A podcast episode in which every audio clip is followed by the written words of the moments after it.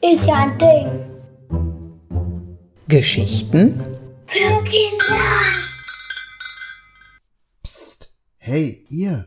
Könnt ihr mich hören? Gestatten, Friedrich.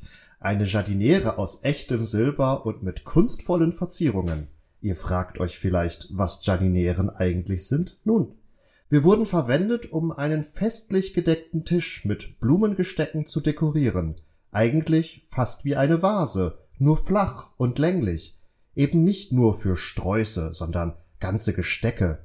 Wir gehörten vor circa 100 Jahren der großherzoglichen Familie, die hier im Schloss Karlsruhe gewohnt hat. Och Mensch, lass doch die armen Kinder in Ruhe. Du überfällst sie ja geradezu mit deinen ganzen Informationen. Und seit wann nennst du dich denn eigentlich Friedrich? Aber Hilda, das ist doch furchtbar interessant. Ich habe beschlossen, mich nun Friedrich zu nennen, weil mir meine Inventarnummer allein zu langweilig ist. Hilda? Ich? Hast du dir die Namen etwa ausgesucht, nur weil die vorne auf uns draufstehen? Ja sicher. Fanfaren bitte.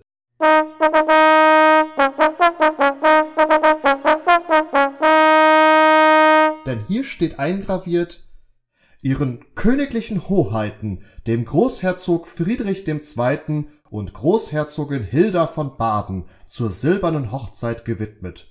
Die badischen Städte, 20. September 1910. Siehst du, wir waren kostbare Geschenke zur Silberhochzeit für den Großherzog und die Großherzogin, also verdienen wir doch auch gewichtige Namen. Also, ich weiß ja nicht. Vielleicht findest du unter der restlichen Tafeldekoration jemanden, der Lust auf diese Namensspielerei hat. Dazu müsste ich erstmal aus dieser Vitrine raus und ins Depot zurück, wo die anderen 28 Tabletts und Vasen der Tafeldekoration schlummern.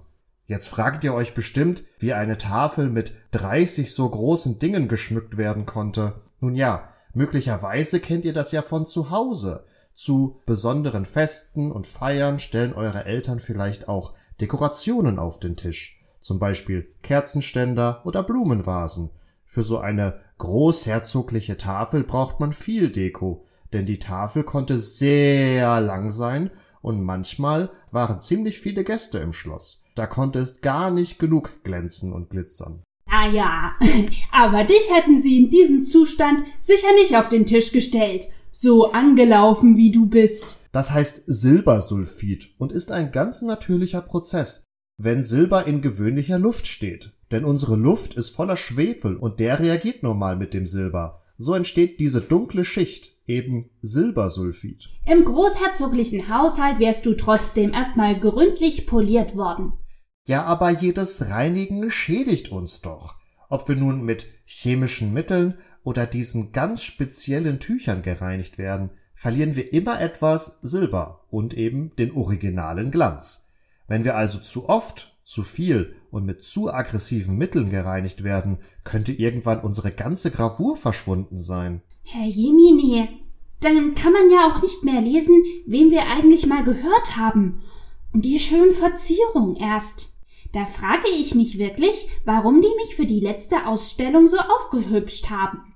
Glänzend wirkst du eben sehr prachtvoll, und diese Pracht sollte wahrscheinlich in der letzten Ausstellung gezeigt werden. Aber hier, in der Museumsheldenausstellung, soll eben darauf aufmerksam gemacht werden, dass es sich lohnt, über Reinigungen von Silber ganz genau nachzudenken. Das will ich auch hoffen. Wie heißt das hier bei den Restauratorinnen und Restauratoren? Konservi. Konservatorische Vorsorge. Das bedeutet, die Bedingungen im Depot so gut zu machen, dass eine Reinigung gar nicht mehr notwendig ist. Die Luft ist dort zum Beispiel schön sauber und hat kaum Schwefel. Deshalb musstest du für diese Ausstellung jetzt auch gar nicht mehr gereinigt werden. Und mich ließ man auch einfach so, wie ich bin. Wenn ich es so betrachte, kannst du dich doch schon sehen lassen. Oder was meint ihr? Vielleicht besucht ihr uns mal in den Museumshelden und macht euch selbst ein Bild. Bis zum 4. Juni habt ihr noch Zeit. Tschüss. Tschüss.